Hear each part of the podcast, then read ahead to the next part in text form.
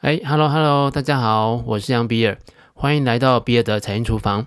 今天我们要跟各位讨论的一个题目，是我最近在看新闻的时候，我特别留意到的一个资讯，也就是经济部统计处所公布的一个二零二零年三月份的批发零售跟餐饮业的动态调查，让我联想到，其实我们应该可以来留意一下。包含美国跟中国的零售销售的这个数字。好，我先说一件事情，不知道各位有没有跟我有类似同样的感觉？我们大概有四个月的时间没有出国去玩，或者是我们可能连连到外面去聚餐的次数也变少了。那这个最明显的一个感觉是，突然到了四月底的时候，发现好像存款变多了。我我不知道各位有没有跟我有一样的感觉哈？那不过这个存款变多呢，马上我们五月份呢、就要来面对这个缴税的这个问题哈，所以呢，嗯、刚好哈，这个存下来的钱呢，其实我们可以拿来缴税哈。好，那回到刚刚我们谈到呢，说我们要来谈一下零售销售的这个资料，为什么要先来观察？啊、零售销售哈，主要原因呢，各位如果有念过经济学的话呢，你应该知道 GDP 的数字呢，就是等于 C 加 I 加 G 加 X 减 M C 就是消费，I 就是投资，那 G 呢是政府，然后 X 减 M 就是出口减掉进口。好，那这个数字里面呢，其实最重要的就是 C，在美国来说的话呢，这个 C 啊可以占到啊、GDP 的百分之七十。然后这个百分之七十里面的三十趴呢，其实就是零售销售，剩下的四十个百分点呢，其实就是我们的服务业的销售。所以呢，从这个角度上面来看呢，零售销售的这个数据是非常非常重要的。不过我也可以跟各位说呢，其实很可惜哈，零售销售它是没有办法帮你预测这个行情是不是低点，或者是说它是不是到高点了，要特别留意行情会反转的。好，零售销售啊，我们把它定义为同时指标，所以你大概很难呢，从这个地方能够把用这个指标来判断这个股票市场的高点或者是低点。但是你可以透过零售销售的这个数字来观察行情或者是景气是不是仍然在它的这个正常的轨道上啊。比如说呢，呃，假设零售销售一直持续的保持扩张，那基本上啊。这个景气呢，它也还是在稳定的复苏的一个啊阶段。那如果呢，零售销售是转成一个衰退的情况，那当然你一定呢也会在股票市场上已经感觉到这个行情是在往往下走的。但如果说呢，整个这个零售销售有回升的时候呢，那这个时候我相信呢，你应该会因为零售销售的数据的支持，那你接起来逢低承接起来也会更加的有信心。好，所以重新讲回来，刚刚啊，我们谈到经济部的统计处的这个资料里面，谈到有关批发、零售、餐饮啊这三大产业的啊一个状况。那其中啊最严重的，呃，其实跟我的预期有点落差，我没有想到他们会这么严重哈，叫做外汇跟团扇啊，也就是像华扇啊这种呢，提供航空公司外包的团扇的这些公司。哦，那这些公司的影响是最严重的哈，大概跟去年同期相比呢，这个衰退的幅度啊达到三十六点四个百分点。好，其次呢就是餐饮业，餐饮业跟百货业是一样的萧条哈，这个幅度啊都是衰退了二十一个百分点左右。餐饮的部分很明显就是因为受到疫情的影响，大家在外面聚餐啊，或者是呢在呃外食的部分呢，可能都有一些减少。那百货公司啊，我想也是在这一波里面算是影响非常大的哈，因为我相信很多人去百货公司，他其实不是为了买东西，有很多人只是去逛街，所以百货公司呢，它是一个休闲的场所，那吃饭只是顺便的哈。那百货公司在过去它的人流量非常非常大。那这次呢，因为疫情的关系啊，大家纷纷减少到人口密集的这个地方，所以呢，对百货公司的影响呢，其实就变得非常非常的明显了。好，那以我自己的行业来说的话呢，我们今年的第一季的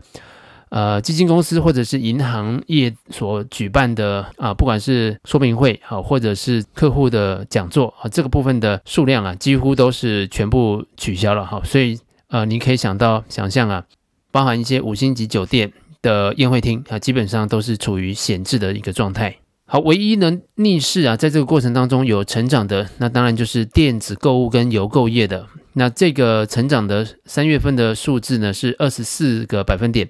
那当然，也就是因为大家没有出门，所以呢，在网络上购物啊的宅经济啊持续的这个延烧所造成的一个结果。另外一个可能是因祸得福的行业啊，应该会是超市跟量贩量贩店哈。那他们不但没有因为疫情的关系而业绩衰退，反而因为大家去抢购卫生纸、抢购罐头、抢购泡面，所以导致呢。三月份的营业额反而是增加了三十个百分点，好，跟二十点七个百分点。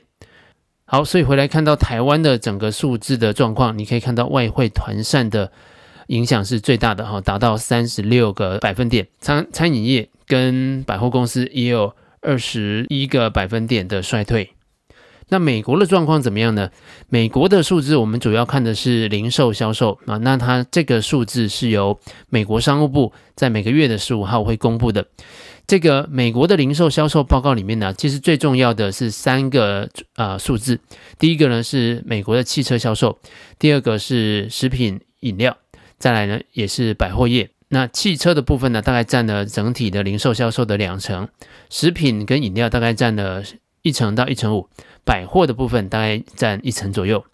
好，美国的三月的零售销售的数字呢，公布出来是负的八点七个百分点，比预估的数字都要来得差。但是其中啊，如果我们扣除了汽车的这个销售以外，大概衰退的幅度啊，会落在一点七个负一点七个百分点左右。那这个数字的差异呢，主要的原因也就是显示了三月份的美国的汽车的销售量啊，至少暴跌了八十个百分点。你可以想象一个很简单的状况，也就是你如果是三月份就已经开始在家里工作，或者是被隔离在家里的时候，我想呢，你应该不会有太多的兴趣会想要去购买一台新的车子。那如果再扣除能源的核心零售销售数字的话呢，这个数字大概是衰退四点五个百分点。所以从这两个因素我们来做观察的话呢，大概美国的。真正在零售的部分呢，并没有受到太大的影响。只要这个疫情的状况能够开始慢慢的复原的话呢，呃，真正的这个零售的数字啊，会慢慢的恢复的。这个部分我们也可以参考一下中国的状况来做一些验证哈。好，中国最近公布的三月的社会消费品零售这个数字呢，是衰退十五个百分点左右。那在二月份的数字其实是衰退了二十点五个百分点，所以你可以注意到呢，中国的零售销售的衰退幅度，它已经开始在缩窄了哈。餐饮的部分呢，其实还是大幅的衰退，大概衰退幅度有四十六个百分点。商品的部分还是衰退了十二个百分点。那零售线上零售的部分，线上零售的部分呢，则是稳定的增长，年增率啊，大概是在五点九个百分点左右。汽车的销售的部分呢，比二月份的数字好很多。二月份的数字呢是负三十七个百分点，那三月份的时候是负十八个百分点。所以你大概可以看到自用车的这个销量啊，由原本崩溃的这个负的八十一个百分点啊，现在回升到负的二十九个百分点。所以你可以从中国的数字啊，回头去想，呃，再过一个月之后，可能美国的这个汽车的啊销售量啊，就会出现了很明显的这个好转。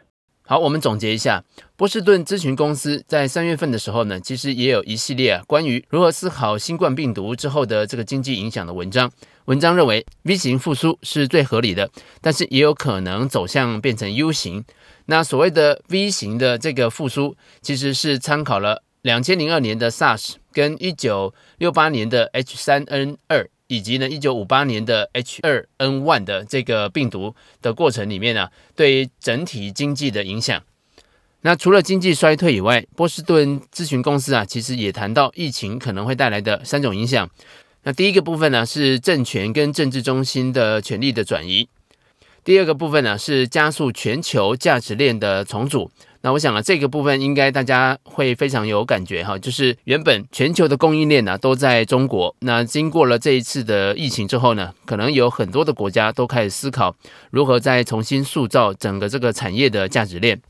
好，第三个部分呢，谈到的是新的商业模组以及新的技术的崛起。那跟我们零售销售比较有关的，其实各位可以思考一下，就是有关于这个外送平台以及呢，呃，整个餐饮业在外送的过程当中的包装，以及呢这个整个产业供应链的一个改变。我想在过去可能很多的餐饮业并没有投注太多的心思啊，在构建这一块。那在未来，各大餐饮集团可能都要重新的思考，如果像百货公司这种流量池受到影响的时候。那餐饮集团如何再透过其他的流量来确保公司的营运不会受到非常大的冲击？好，以上就是比尔的财经厨房想要提供给你的，让我们一起轻松活好每一天。我们下次见。